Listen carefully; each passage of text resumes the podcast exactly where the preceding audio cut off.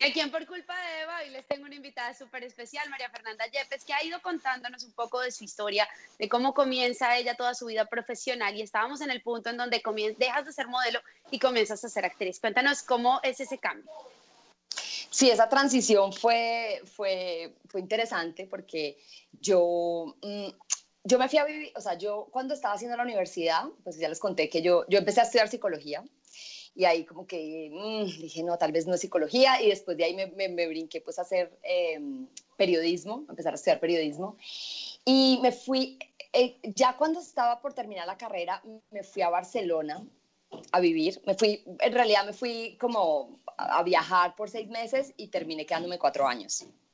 Entonces, en esos cuatro años que me quedé allá, yo ahí me di cuenta que yo ya no quería ser modelo, además no podía ser modelo, y menos en Europa no, o sea, era como, no había manera. Yo llegaba al primer casting que fui, que frustrada, tiré mi book a la basura cuando me encuentro todas estas rusas checas de dos metros y dije, no, yo, yo, o sea, ¿yo qué estoy haciendo aquí?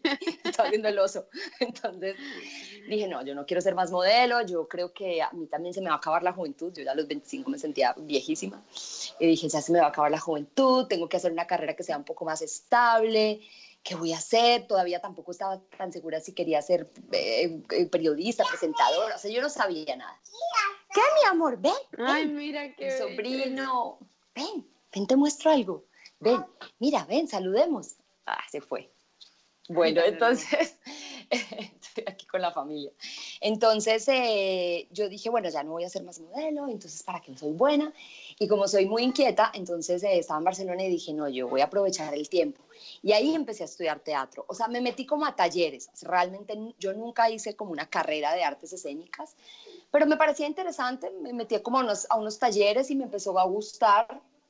Yo, cuando regreso a Colombia, ya tenía decidido que yo no iba a ser eh, más modelo, ya no quería aceptar más trabajos de modelaje y empecé como a, tocar puertas mm, en los medios. Yo antes de haberme ido a Barcelona, yo había hecho un reality eh, como modelo, me, fui invitada como modelo, se llamaba La Isla de los Famosos okay, y era como un Survivor, eh, como, que creo que en Estados Unidos es Survivor, ¿no? Eh, bueno, es un formato, esto es un formato grandísimo que es, creo que es británico y lo han hecho en muchos países. Se llama la Isla de los Famosos. Sueltan a un grupo de famosos en una isla desierta a que sobrevivan, como puedan, supervivencia. Yo me la verdad me fue, si te acuerdas de la Isla de los Famosos, fue muy bonito, o sea, fue una experiencia increíble. A mí me fue bien, fíjate, dentro de todo. No gané, pero quedé en las finalistas. Y ahí, digamos que sí me dio como una exposición en los medios el tema del reality. Entonces, cuando yo llego a Colombia nuevamente después de Barcelona, pues empecé como a tocar, a ir a los canales y eso, y los canales, ay, sí, pues la, la modelo que estuvo en este reality, ¿no? Entonces ahí como que de ahí, de ahí yo, ese fue como mi punto de partida pero yo buscaba, eh, yo buscaba era poder presentar, yo quería, ya dije, bueno, voy a ser conductora, voy a trabajar en un programa, así lo, lo que tú estás haciendo, y me decían, pero ¿por qué no actúas? Y yo, no, yo no soy actriz.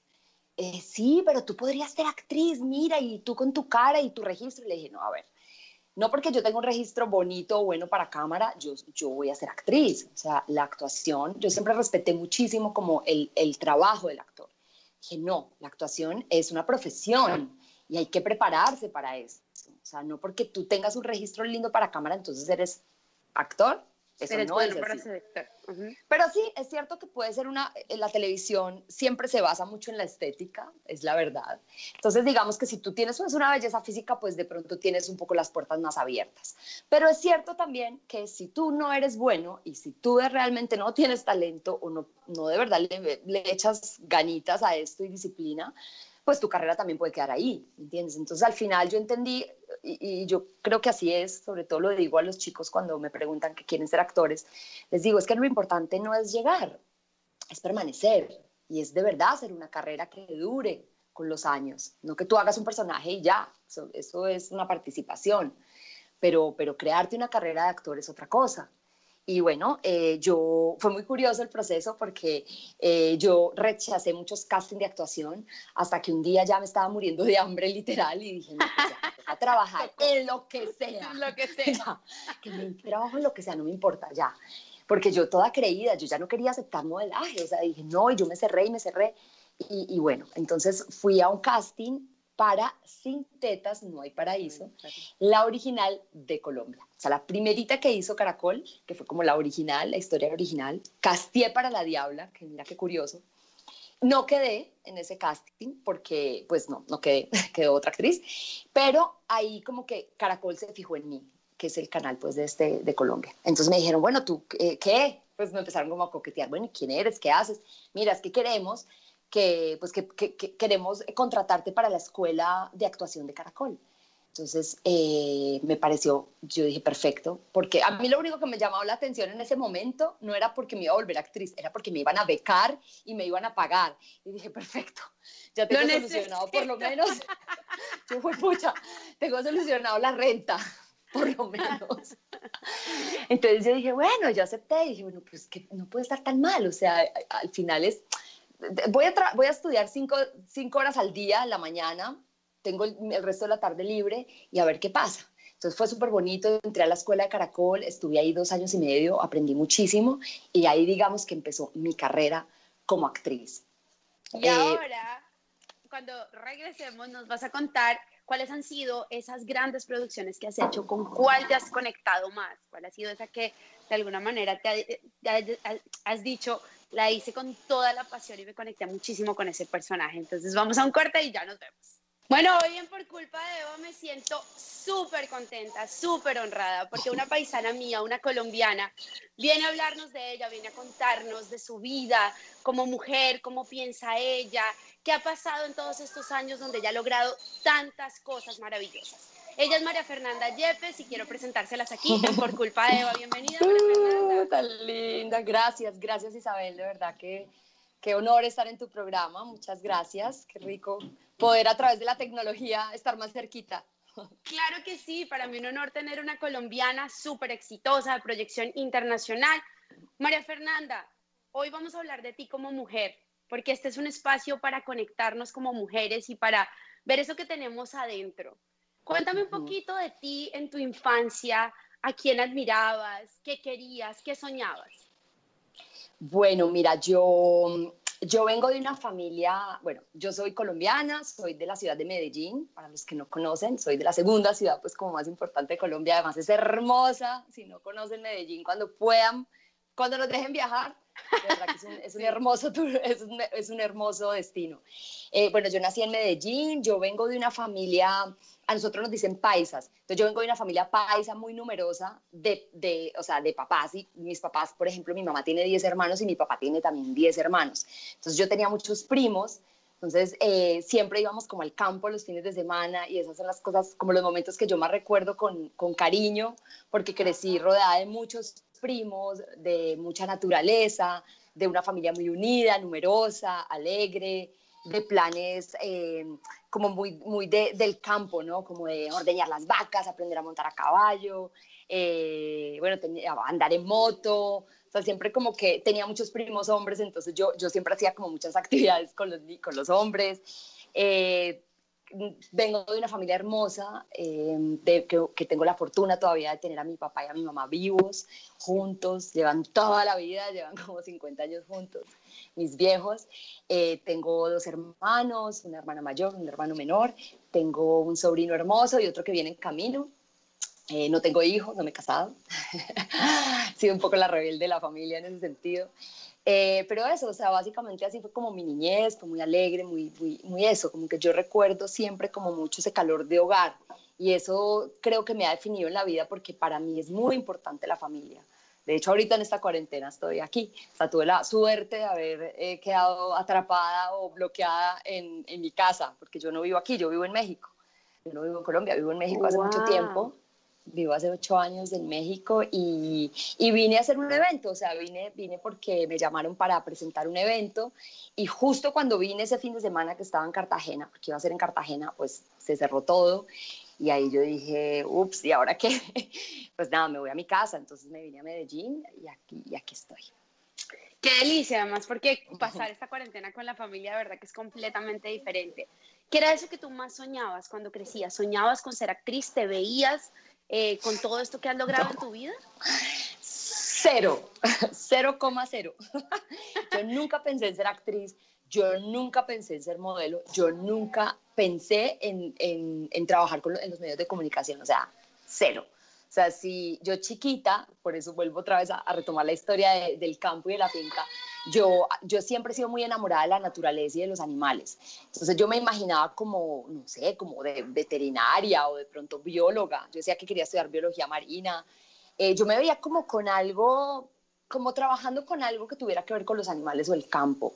Mm, y por cosas de la vida, la vida me terminó metiendo en todo este cuento y, y yo como que también fui fluyendo y fui aceptando como esos retos que me fue poniendo la vida de una manera natural y me volví actriz, o sea, que es, es una historia muy larga, si quieres te ¿Comenzaste muy primero larga. como actriz o como modelo? No, como modelo, mira, yo tengo, mi hermana es mayor, es mayor que yo, ocho años mayor que yo, y mi hermana ya era modelo, o sea, ella era una, pues una modelo súper reconocida y le iba muy bien, entonces yo la acompañaba a sus castings y siempre las de la agencia me decían, ay, pero usted, ¿por qué no es modelo?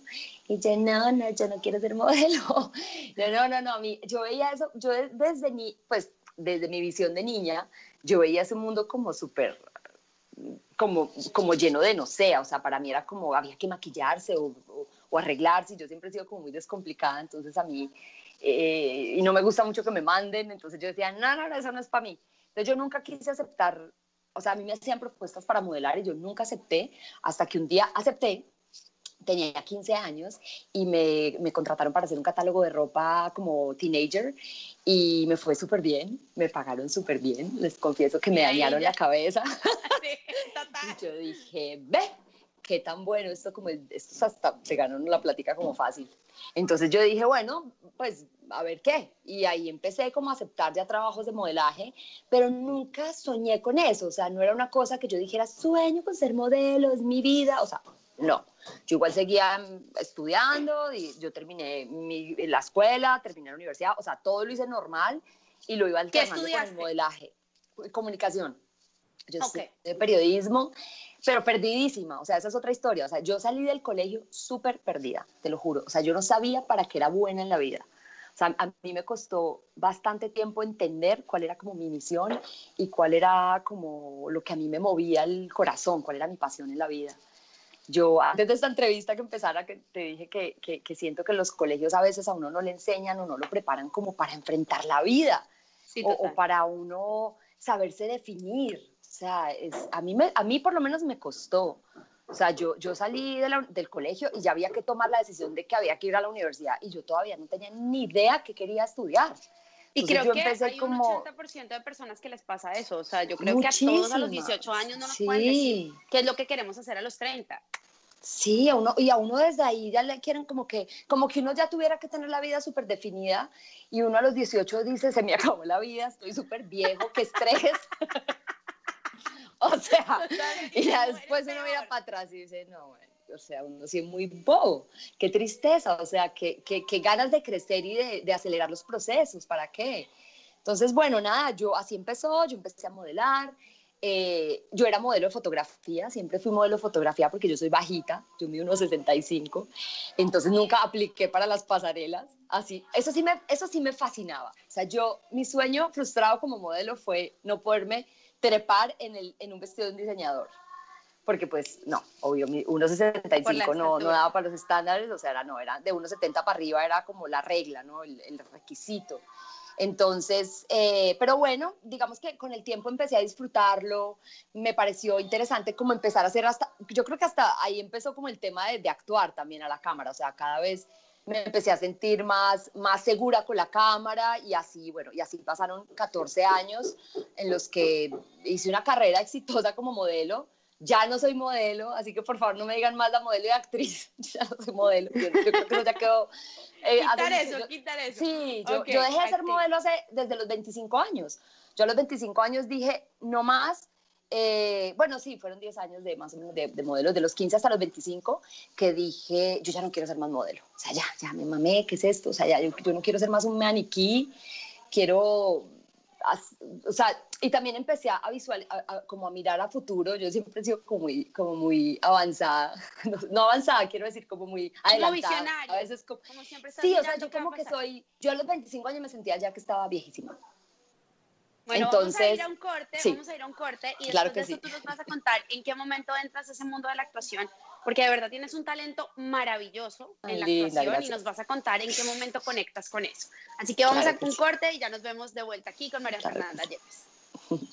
Bueno, hoy en Por Culpa de Eva me siento súper contenta, súper honrada, porque una paisana mía, una colombiana, viene a hablarnos de ella, viene a contarnos de su vida como mujer, cómo piensa ella, qué ha pasado en todos estos años donde ella ha logrado tantas cosas maravillosas. Ella es María Fernanda Yepes y quiero presentárselas aquí Por Culpa de Eva. Bienvenida, María Fernanda. Uh, tan linda, gracias, gracias Isabel, de verdad que qué honor estar en tu programa, muchas gracias, qué rico poder a través de la tecnología estar más cerquita. Claro que sí, para mí un honor tener una colombiana súper exitosa de proyección internacional. María Fernanda, hoy vamos a hablar de ti como mujer, porque este es un espacio para conectarnos como mujeres y para ver eso que tenemos adentro. Cuéntame un poquito de ti en tu infancia, a quién admirabas, qué querías, qué soñabas. Bueno, mira, yo, yo vengo de una familia, bueno, yo soy colombiana, soy de la ciudad de Medellín, para los que no conocen, soy de la segunda ciudad, pues como más importante de Colombia, además es hermosa, si no conocen Medellín, cuando puedan, cuando nos dejen viajar, de verdad que es un, es un hermoso, es un, es un hermoso destino. Eh, bueno, yo nací en Medellín, yo vengo de una familia a nosotros nos dicen paisas. Entonces yo vengo de una familia paisa muy numerosa de, de, o sea, de papás y mis papás, por ejemplo, mi mamá tiene 10 hermanos y mi papá tiene también 10 hermanos. Entonces yo tenía muchos primos, entonces eh, siempre íbamos como al campo los fines de semana y esas son las cosas, como los momentos que yo más recuerdo con, con cariño, porque crecí rodeada de muchos primos, de mucha naturaleza, de una familia muy unida, numerosa, alegre, de planes eh, como muy, muy del campo, ¿no? Como de ordeñar las vacas, aprender a montar a caballo, eh, bueno, andar en moto, o sea, siempre como que tenía muchos primos hombres, entonces yo, yo siempre hacía como muchas actividades con los, con los hombres. Eh, vengo de una familia hermosa, de, que, que, tengo la fortuna todavía de tener a mi papá y a mi mamá vivos, juntos, llevan toda la vida, llevan como 50 años juntos mis viejos. Eh, tengo dos hermanos, una hermana mayor, un hermano menor. Tengo un sobrino hermoso y otro que viene en camino. Eh, no tengo hijos, no me he casado. he sido un poco la rebelde de la familia en ese sentido. Eh, pero eso, o sea, básicamente así fue como mi niñez, fue muy alegre, muy, muy, muy eso, como que yo recuerdo siempre como mucho ese calor de hogar y eso creo que me ha definido en la vida porque para mí es muy importante la familia. De hecho, ahorita en esta cuarentena estoy aquí. O sea, tuve la suerte de haber eh, quedado atrapada o bloqueada en, en, mi casa, porque yo no vivo aquí, yo vivo en México. Yo no vivo en Colombia, vivo en México hace mucho tiempo. Vivo hace ocho años en México y, y, vine a hacer un evento, o sea, vine, vine porque me llamaron para presentar un evento y justo cuando vine ese fin de semana que estaba en Cartagena, porque iba a ser en Cartagena, pues se cerró todo y ahí yo dije, ups, ¿y ahora qué? Pues nada, me voy a mi casa. Entonces me vine a Medellín y aquí, y aquí estoy. Qué delicia, además, porque pasar esta cuarentena con la familia, de verdad que es completamente diferente. ¿Qué era eso que tú más soñabas cuando crecías? ¿Soñabas con ser actriz? ¿Te veías eh, con todo esto que has logrado en tu vida? Cero, cero coma cero. Yo nunca pensé en ser actriz, yo nunca pensé en ser modelo, yo nunca pensé en, en, trabajar con, en los medios de comunicación, o sea, cero. O sea, si yo chiquita, por eso vuelvo otra vez a, retomar la historia del campo y de la finca, yo, yo siempre he sido muy enamorada de la naturaleza y de los animales. Entonces yo me imaginaba como, no sé, como de veterinaria o de pronto bióloga. Yo decía que quería estudiar biología marina. Eh, yo me veía como con algo, como trabajando con algo que tuviera que ver con los animales o el campo. Mm, y por cosas de la vida, la vida me terminó metiendo en todo este cuento y, y yo como que también fui fluyendo y fui aceptando como esos retos que me fue poniendo la vida de una manera natural y me volví actriz, o sea, que es, una historia muy larga, si quieres. ¿Comenzaste muy larga. como actriz o como modelo? No, como modelo. Mira, yo tengo, mi hermana es mayor, es mayor que yo, ocho años mayor que yo, y mi hermana ya era modelo, o sea, ella era una, pues una modelo súper reconocida y le iba muy bien. Entonces yo la acompañaba a sus castings y siempre las de la agencia me decían, ay, pero usted, ¿por qué no es modelo? Y yo, no, no, yo no quiero ser modelo.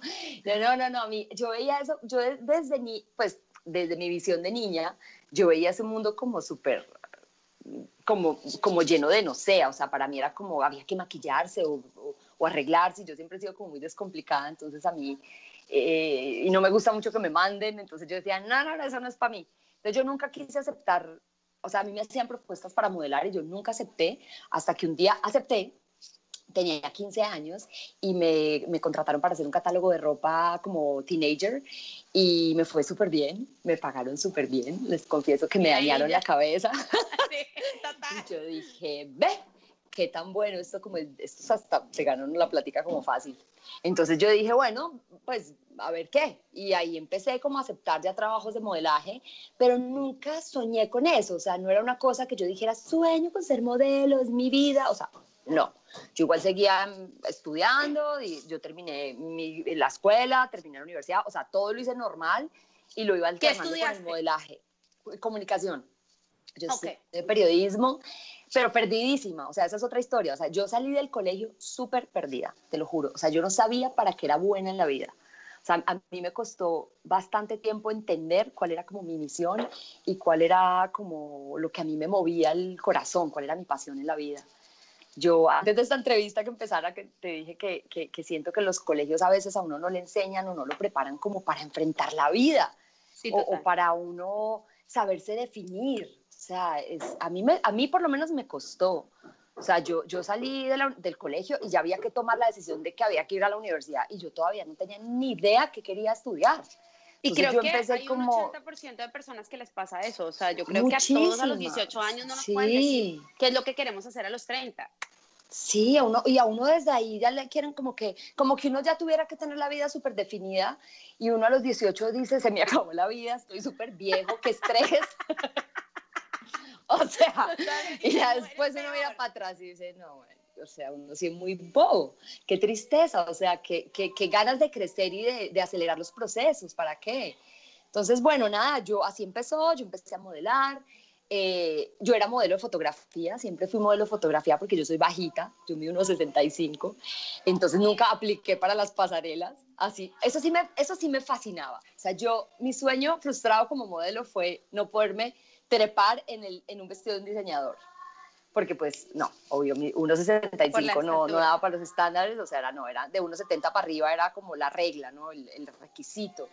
Entonces, eh, pero bueno, digamos que con el tiempo empecé a disfrutarlo, me pareció interesante como empezar a hacer hasta, yo creo que hasta ahí empezó como el tema de, de actuar también a la cámara, o sea, cada vez me empecé a sentir más, más segura con la cámara y así, bueno, y así pasaron 14 años en los que hice una carrera exitosa como modelo ya no soy modelo, así que por favor no me digan más la modelo y actriz, ya no soy modelo, yo, creo que eso ya quedó...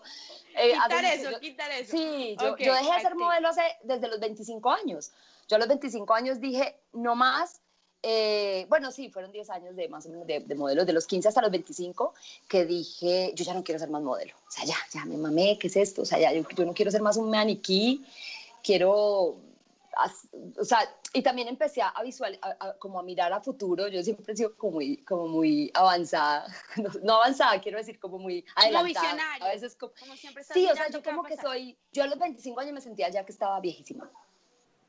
Bueno, Entonces, vamos a ir a un corte, vamos a ir a un corte y después de eso tú nos vas a contar en qué momento entras a ese mundo de la actuación, porque de verdad tienes un talento maravilloso en la actuación y nos vas a contar en qué momento conectas con eso. Así que vamos a un corte y ya nos vemos de vuelta aquí con María Fernanda Yepes. Y sigo por culpa de Eva con María Fernanda Yepes, ella nos está contando su historia, nos está contando cuando entró a los medios de comunicación, cuando la miraron para una producción en Caracol y ella entra a la escuela además de actuación de Caracol. María Fernanda, cuéntame un poquito, a partir de ahí obviamente se te abrieron todas las puertas y has hecho muchas producciones maravillosas además que han sido eh, de proyección internacional. Cuéntame cómo ha sido toda esa, esa experiencia. Linda, sí, mira, yo, yo debo decir que he tenido una, he sido muy bendecida más bien, para no decir como suerte, o sea, yo creo que he recibido unas bendiciones muy grandes en, en mi carrera. ¿Por qué? Porque a mí todo me sucedió como muy rápido y, sin esperarlo. O sea, digamos que después de esa escuela yo hice una producción que le fue muy bien y de ahí brinqué a hacer un antagónico, que fue, a ser sincero, No hay paraíso, la producción de Telemundo, como La Diabla, ya, nuevamente, o sea, ahí sí como La Diabla. Y fue una experiencia maravillosa porque yo no me lo esperaba, o sea, yo no me esperaba, ninguno de nosotros esperó el impacto que iba a tener esta historia en el público. Nosotros, me acuerdo que cuando terminamos de grabar, pues las, las grabaciones y Telemundo nos llevó a, a hacer gira por Estados Unidos, Carmen y yo éramos unas rockstar, o sea, era una cosa de locos, la gente enloqueció con la historia.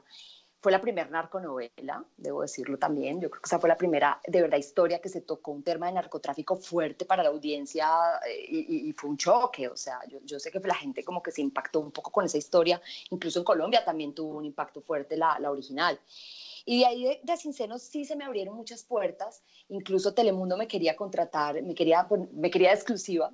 Y yo me fui de rebelde, yo no firmé exclusividad, Carmen sí, que desde entonces Carmencita es de Telemundo, y yo me fui a hacer Rosario Tijeras, que para mí es de las, yo creo que de los personajes más importantes que ha marcado más mi, mi carrera, eh, que tampoco me imaginé que iba a tener una, que iba a prevalecer en el tiempo la historia, que la gente se iba a apasionar, iba a, a recordar con tanto cariño este personaje, que, que iba a brincar de generación en generación. O sea, Rosario Tijeras la siguen viendo las nuevas generaciones. Bueno, ya la quitaron de Netflix, entonces ya, ya creo que no sé qué va a pasar con la pobre historia. Pero bueno, eh, es una historia que, que, lleva, hace 10 años la hice y todavía es como muy vigente. Eh, me marcó muchísimo como actriz y como ser humano, porque yo soy de Medellín. Esta historia, los que no saben, es un, es un libro que escribió un escritor colombiano a finales de los 80, que es Jorge Franco, contando eh, una, la historia de una realidad que estábamos viviendo en ese momento en el país y en, la, y en mi ciudad no es real, el personaje de Rosario no es real, pero es basado, como en, como en muchas historias de la vida real. Este hombre creó esta mujer, como este, este, esta heroína antiheroína, porque no es un... un sí, total, total. Pero sí que le tocó de alguna manera ella convertirse en esto, ¿no? Sí, y, y, y, y, es una historia muy real, o sea, de verdad a mucho a las mujeres en nuestro país y a través del narcotráfico y bueno, se nos acabaría, digamos, el tiempo del programa hablando ya, esto yo creo que es otro tema, hablando de, de, de, de, este tipo de historia y de lo que marcó para nosotros como colombianos. Los que somos colombianos sabemos y los que nos vivimos esa época de Pablo Escobar tan difícil, sabemos lo que significó para nosotros ese momento tan, tan de horror que vivió nuestro país. Entonces, eso a mí me dio muchos referentes para poder hacer ese personaje, me dio mucha como realidad, mucha verdad. Eh, hice una catarsis como, como ser humano. Eh, muchos actores hablan de una tal catarsis. Pues sí, fíjate que yo hice una catarsis con este personaje porque yo me di cuenta después de Rosario que yo había absorbido mucho miedo y mucha rabia cuando estaba adolescente porque había vivido cosas muy fuertes, porque nos tocaba vivir cosas muy fuertes. Sí. Yo vivía en una ciudad donde a mí me despertaban las bombas, eh, habían balaceras en la calle, o sea, aparecían muertos, o sea, de verdad nosotros vivimos una época de terror muy fuerte en Colombia. Entonces, cuando yo hice este personaje tan real, tan ceñido como a toda esta realidad, a mí me marcó, o sea, a mí realmente como mujer, como ser humano, sí me, me hizo como una, como si yo hubiera hecho un exorcismo un poco de, de, de toda esta historia. Y, y, para mí fue muy complejo porque yo cuando eso estaba empezando a ser actriz, entonces yo no tenía todavía como muchos eh, técnicas o cosas para separar un poco la realidad de la ficción. Entonces a mí sí me afectó un poco ese personaje a nivel personal, pero me abrió unas puertas maravillosas como actriz y de ahí se vino, bueno, una carrera muy bonita, muy bonita que ya llevo casi 20 años, 17 años. Hermosa y que además ha sido de verdad eh, eres una persona que muchas mujeres admiras, eres una mujer que muchas mujeres admiran. Y yo no quiero irme sin Me siguen muchas mujeres. Sí. Mira, el 76% de mis seguidores en mi Instagram, que es mi único medio todavía, eh, por ahora, porque traigo unas sorpresitas para, para ustedes, estoy creando un proyecto digital, pero hasta ahorita yo solo me muevo en mi Instagram, que es María Felina, y el 76% que me siguen son mujeres. Es muy loco es muy bonito para mí, la verdad. Porque que, además que... eres un referente, eres una mujer sí, muy real, eres una mujer muy sí, fuerte, que de alguna linda, manera de pronto sí. una mujer que se sienta débil, siente que puede mirarte y decir, sabes que yo también puedo ser fuerte. Y no me quiero ir sin preguntarte, ¿hay algún miedo que tú tienes que, que, que a veces no te deja dar un paso hacia adelante cuando vas a comenzar algo nuevo, cuando sucede algo? Esto es rápido antes de irnos porque claro. no puedo sin preguntarte. Miedo siempre, o sea, miedos. Mira, yo, por ejemplo, mucho tiempo tuve miedo a la vejez y a, y a envejecer como de pronto, o sea, a la vejez, a, a, me da miedo la vejez, porque soy una mujer muy activa, soy amante de la belleza, de la juventud, o sea, pero sabes que no, o sea, yo, yo creo que los, los, miedos con los años los he ido como, como, como apartando de mi cabeza porque al final los, medios, los miedos son solo producto de tu propia imaginación. Entonces yo tengo una frase eh, que me está acompañando por estos días y es, si lo creo, lo creo. ¿Sí me explico? O sea, si tú crees algo, lo creas. Entonces, no quiero crear nada, ¿sabes? Y cada vez estoy, estoy haciendo un ejercicio muy, muy como, como muy serio de, de cuidar mis palabras, de cuidar mis pensamientos, de cuidar cómo digo las cosas, porque lo que uno dice se vuelve realidad. Entonces, en ese sentido, ahorita creo que no tengo miedo. Estoy, estoy simplemente como entregándome al universo, a lo que el universo tenga para mí. Sé muy bien ahorita, pues ya estoy en la adultez, yo estoy llegando ya a los 40 años, soy una mujer ya hecha y derecha, ya tengo muy, o sea, ya no, yo creo que eso se, eso se lo da uno los años. La, la calma, como la seguridad de que tú ya no tienes que demostrarle nada a nadie. Nada a nadie. Ay, me encanta. O sea, ya no hay que demostrarle nada a nadie. O sea, yo ya hice lo que pude hasta donde pude. No llegué a Hollywood, no llegué, ¿qué importa? O sea, yo disfruté el camino y, y estoy muy, muy agradecida de todo lo que he hecho, hasta donde he llegado de que he hecho las cosas a mi ritmo también, he dejado de hacer otras cosas porque en ese momento seguro no me correspondía hacerlas. Entonces, en ese orden de ideas, yo, si tú me preguntas, yo me siento en este momento de mi vida en paz, me siento súper en paz. Qué lindo, María Fernanda, qué lindo eso que dices, no hay que demostrarle nada a nadie.